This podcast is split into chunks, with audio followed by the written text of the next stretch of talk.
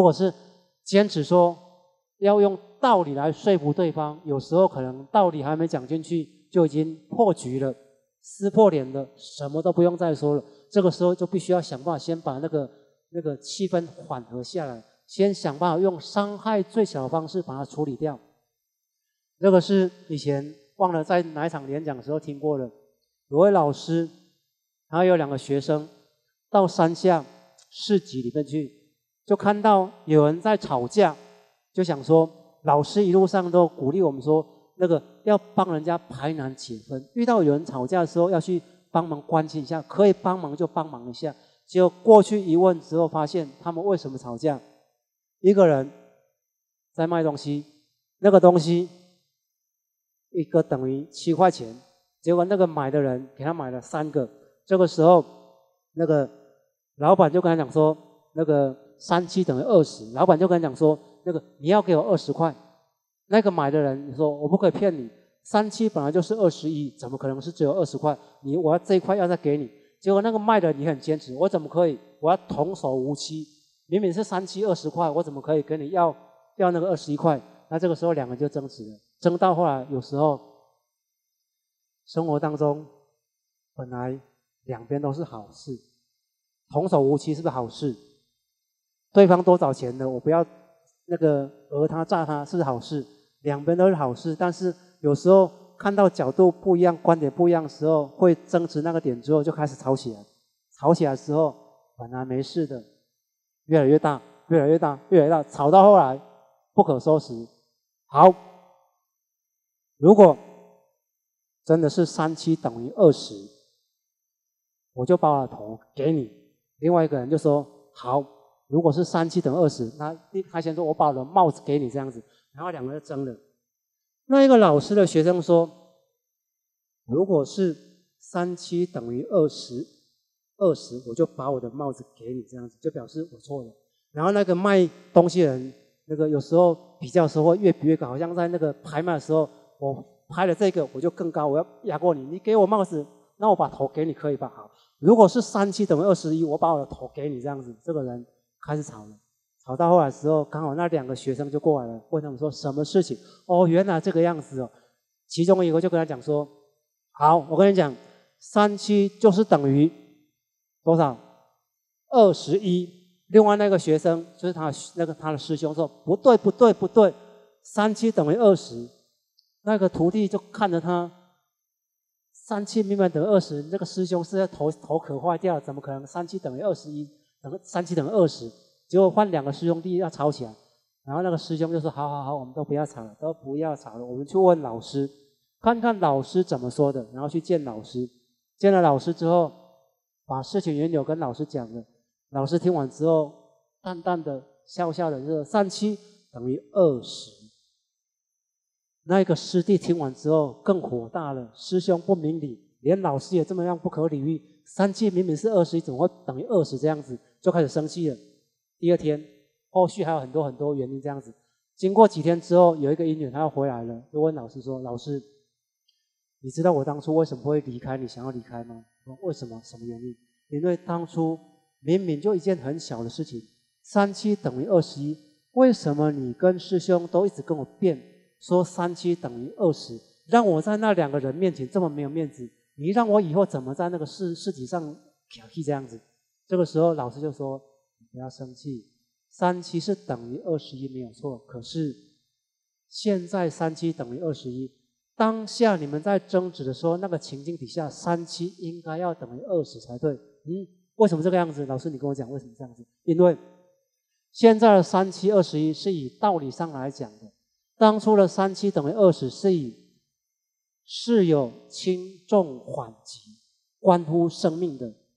当他讲三七等于二十一的时候，如果是那个人数的时候，帽子给他而已；但是另外那个人数的时候，头就要给他，是有生命的。所以那个时候我必须要勉为其难的，就要让你没有面子的。所以这个时候才会跟你讲说，三七是等于二十。我所以有时候遇到很多事情的时候，我们在道场里面，刚才有提到说有很多行政工作，有很多的那个社团工作，那。白羊起修办道就是入世修行的，就是不断烦恼的，不是以前出家的僧侣在那个白羊起的时候就坐在深山古洞里面是个人修的，而是要接触很多人，包括接触到不了解道的人，去渡人的时候可能会被人家怎么样，然后跟同修相处的时候，明明已经听过课了，会觉得说为什么你听过课还这么不可理喻？为什么你听过课还这么不守时？为什么你听过课了还这么不守信用？可能会有很多生活当中必须要修的小细节，不定时的会在某个人身上出现，跑到我们眼睛里面。这个时候怎么办？那一天，那个在大陆开荒的陈老师威利要回去大陆道阳神州。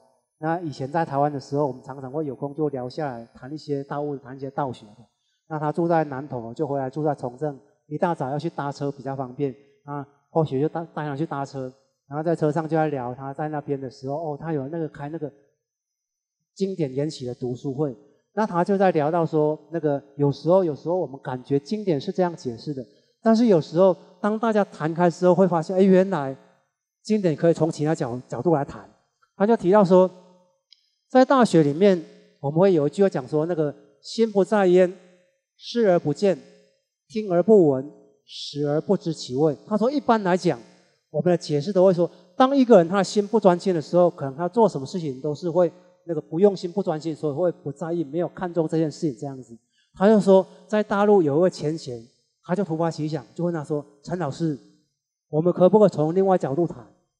他说：“什么角度？”一共，那我们可不可以讲说，不要谈别人，谈我这样子，可不可以？那个心不在焉。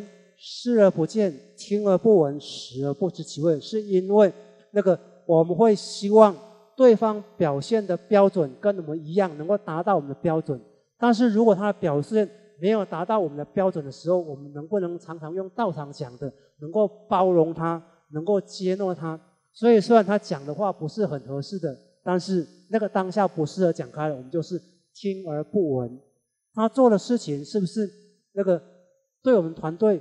对他个人不是很恰当的，但是那个当下必须要引恶扬善的时候，当下还不是的时候，我们是不是能够视而不见？所以，我或许听完之后，哎，对哦，也有道理这样子。所以很多东西会从不一样的角度。那或许会突然间想到，就是说，有时候遇到事情的时候，理性上是个样子，但是我们必须要不是只把我个人懂得很多道理放在前面而已，而是我懂这些道理，绝对不是要来治理别人的。我懂这些道理是要来让父亲、让那个双亲能够过得更好的。我懂这些道理是为了能够让同修过得更好的。我懂这些道理是为了能够让道场更好这样子。所以必须要内心里面还有这个忠存在这样子。就像以前在上那个新闻人讲座的时候，有看一个视频，在那个视频里面有一位企业的董事长，他上完课之后就觉得那个亲口述数很好。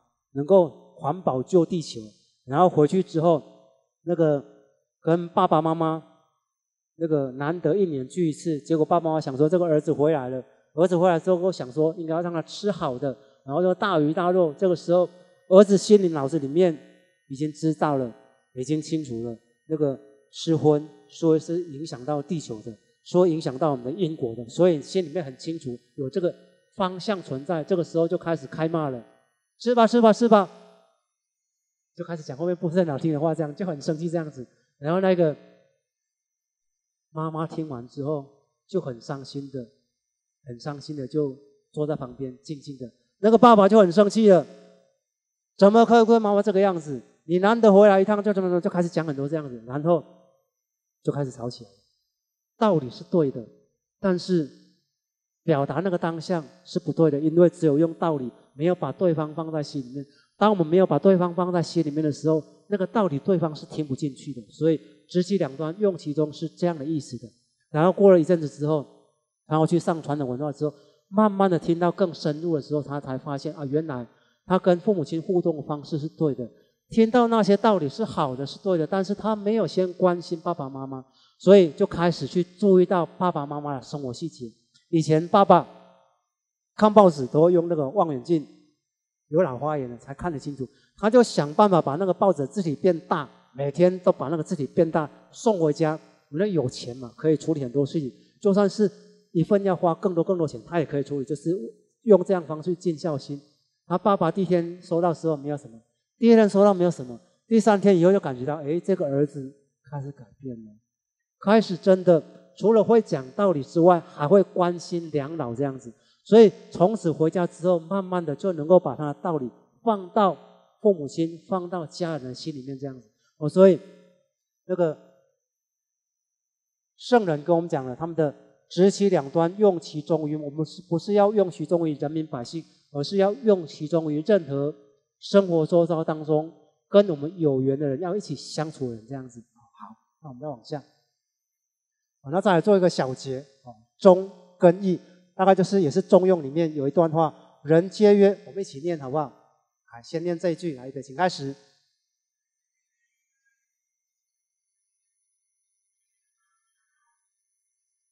蛊惑陷阱之中，而莫知之辟也。再来底下：“人皆曰愚智，则乎中庸，而不能积越守也。”那这个。或许接到主办讲师只是有这样一个要跟大家报告的时候，脑子里面就浮现出这两个字哦，这两句话。第一句大概讲说：“人皆曰愚智，居而纳诸蛊惑陷阱之中，而莫知之弊也。”就是一个方向性。有时候都会觉得说，那个我很有智慧，但是有时候方向错了，可能那个表面上很聪明的，但是很聪明不见得是会合适的。很聪明的人，有时候不听别人的劝告，不听那个仙佛的指示，有时候对自己也不是很恰当的。就像那个有一句话讲说：“南辕北辙。”我很聪明，但是那个方向错了，聪明只是让自己走得更远。我的马脚力很好，但是方向错了，也是走得更远。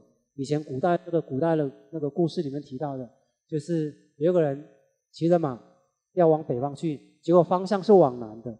那有人遇到休息的时候问到人，就问他说：“请问你要到哪边？”你说：“我要去什么地方？在北方。”请问你从哪边来的？在北方。哎，奇怪，这个地方在南方。你从这个地方到北方去，应该往北。你为什么会往南？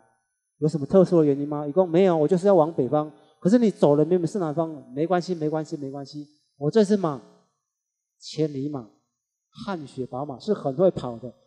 虽然是方向跑错，但是它很会跑。总有一天我会跑到这样子。总有一天会不会跑到？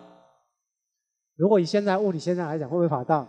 还是会跑到了。那个地球是圆的，是虽然是圆的，马会不会飞？不会飞啊，还是会过海这样子。那个这个寓言故事提的就是说，虽然说你很聪明，虽然说你的资源很多，虽然说你的学问很好，虽然说你的力量很大，但是我们在处理事情的方向上不是好的方向。不是一个对的方向的时候，那些你拥有的这么多的资源，反而是在误导你，反而是在害到你的，让你没有办法做更好，反而是做了不好的方向的哦。所以必须要先把方向走对了。就像有一次，有一个人住在山里面，开车要回家，等他下班回去的时候，早上从那边出来，下班要回去的时候，就看到一个路牌挡住了。此路不通，这个时候他就想说：“我在这边出入这么多这么久了，从来也没有此路不通过，从来也没有什么状况，一定是谁在做恶作剧？”就想办法从旁边勉强绕过去了，因为山路很熟，所以也不怕，就勉强这样绕过去。绕过去，果然从来没有发生过山崩。结果那一天他在上班的过程当中，山崩了，路被封掉了。有人提醒说此路不通，不要过去。结果他想说不可能过去了。回来的时候就写了一句：“欢迎回来，聪明人。”聪不聪明？聪明啊！因为我一路上都是这个，所以我的资讯很多。但是有时候虽然说我很有聪明，但是一个人总是没有办法知道所有的事情。一个人总是没有办法掌握全部事情的。所以有时候有人会提醒我们，当有人提醒我们的时候，这个时候与其自视自己的聪明、自视自己的才智、自视自己的社会地位，与其这样，不如先缓一下，听看看看看是不是真的有比较好的方向这样子。哦，所以必须要，如果没有的话，就去了那株蛊惑陷阱之中而莫知之必也。哦，这个举的例子是比较无伤大雅的事情。但是反过来，如果影响生命很大的，又自视自己很聪明，不听别人劝的时候，就像仙佛有时候会很慈悲，可能有时候就一般性的鼓励我们要修半道，鼓励我们要办道，鼓励我们要修持，有时候会明点暗示，提醒我们说要小心，提醒我们说把握生命，提醒我们说怎么样，轻轻的一句话，人的眼睛看不到的，但是上天仙佛法力无边。如果跟我们点点到之后，绝对不要觉得说我还很年轻呢，我身体还很健康啊，我财富很有啊，我很怎么样？绝对不要不当一回事，因为一路上听过前辈讲过很多了，也看到很多例子。先佛先提醒了，能够提醒，绝对不是在吓我们的，而是因为我们各种因缘具足，才愿意提醒我们这样。这个已经是有点在那个快要泄露天机、明点暗示的。如果能够懂的人。就赶快要听话，如果不听，虽然是很聪明，不会不会不会很聪明，等到再回来的时候，我是百年生，再回来的时候可能就没有这个机会了，这样子哦，所以必须要很聪明，但是要把那个聪明放在对自己、对周边都能够有帮助的地方。好，再来看第二个，就是人皆曰愚智，则乎中庸而不能积越所谓。好，那我方向也选对了，然后呢？方向选对了，我要做这个好事，但是有时候会有一句话叫叫叫什么？那个三分钟热度，感觉我很好，道很好，我一定要去度我某个人，我一定要去参加某个行政社团，我一定要去参加什么事情。但是发了那个心之后，回到生活当中之后，年轻的还在上学的，可能要忙学校，忙打工。忙，有些可能的哦，可能的，有些可能忙谈恋爱，有些那个成家立业可能要忙家庭、忙事业、忙小孩。那更进一步，父母亲年纪大了，可能会要忙照顾父母亲、接送父母亲、做什么做什么。回家之后就会有很多很多的状况。那这些状况发生之后，那个则乎中庸而不能积越守也。我们也都知道修办道很好。我也都希望这个样子，但是外在世俗里面，今天我们白羊起修班道，既然要能够一世修，一世成，就是必须要比以前累世慢慢渐修的修行人，能够更瞬间的投入更多的心力。但是投入更多的心力，不是放弃。早上仙佛就有跟几位前人讲说，那个放放下，不是叫你放弃。而是让你的人生能够更积极，因为就像刚才庄良寺院前讲那个谈恋爱的女孩子故事，她如果心里面一直纠结着男朋友不要我了，男朋友不要我了，男朋友不要了，有没有放下？没有放下，没有放下，生活会不会很积极？每次要做什么事情啊？吃饭不想吃，心情不好；工作啊没心情，为什么？失恋。所以，如果没有放下的时候，不会积极；但是如果放下之后，是不是叫他放弃？是叫他放弃，不要执着，但是不是叫他放弃人生，而是让他人生能够更加积极。所以有时候放下，表面上看起来可能会很痛苦，但是放下某些执着、某些念头的时候，可能会让自己人生能够更积极。这样子哦，所以那个则乎中庸而不能积越守也，绝不绝不是说那个。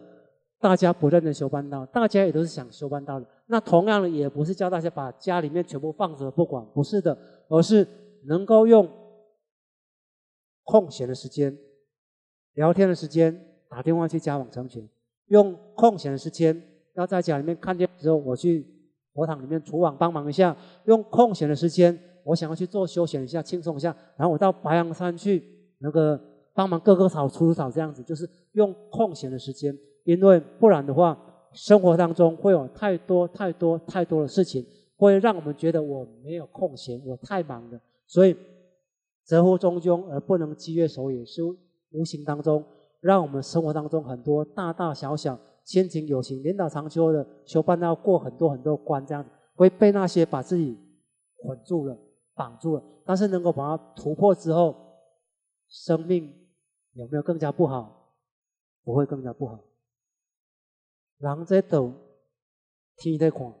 然后另外以个人的福报来讲，那个人各有因缘，绝对不会因为我为孩子怎么样，他就可以更加有学问；我为孩子怎么样，他就可以赚更多钱，不会的。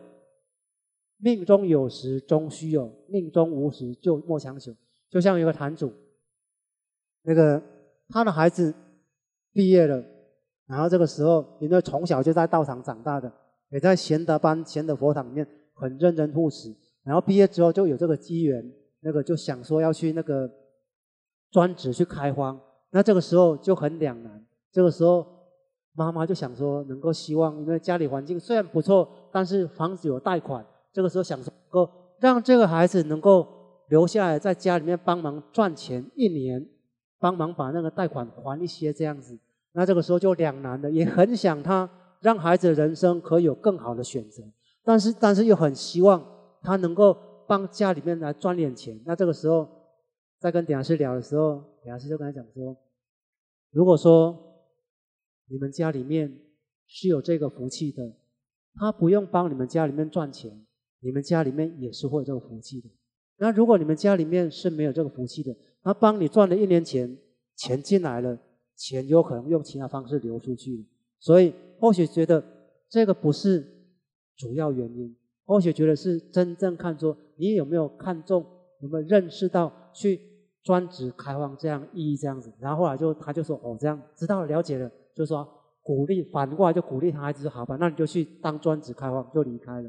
那同样那个时间前后，他的儿子退伍了，从小在佛堂长大，很乖。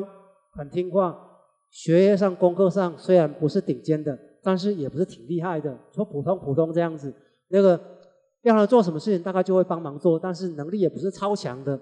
这个时候，那个阶段，大家很多年轻人都在尝几 K，二十二 K，现在是不是二十二 K？现在还是二十 K，有没有比较增加了？所以反正那个时候可能普遍上大家讲说二十二 K、二十二 K、二十二 K，所以就想说那个基本上大家的薪水，年轻人大概都是这个样子的，甚至会更少，然后突破过去也更不容易这样子。结果那个儿子回来之后，没有工作经验，学历也不是顶优的，工作能力也不是顶强的，然后去应征工作之后就找到一个工作，试用期台币就五万多块。这个时候他们家有没有福报？有福报，这个福报需要那个姐姐来帮忙吗？不用，因为有福报就是有福报，不见得要谁来帮你这样子。所以有时候我们会觉得说，我要顾这个家，我要顾这个孩子，我要顾爸爸妈妈。有时候那个会因为自己觉得我是为了家人，我是为了孩子，而没有把自己的生命用在普度众生生慢。是把这个责任是推给孩子，这样有时候反过来不是更好。那或许要强调一点哦，不是叫我们放下孩子不管，不是的。那个孩子去那个专职开回来的时候，爸爸妈妈还是很关心的。回来之后有空了就说我带你去哪边玩一下，全家还是享受天伦之乐的，绝对不是就放下不管的。放下不是放弃，而是让生命可以更加有动力、有价值的。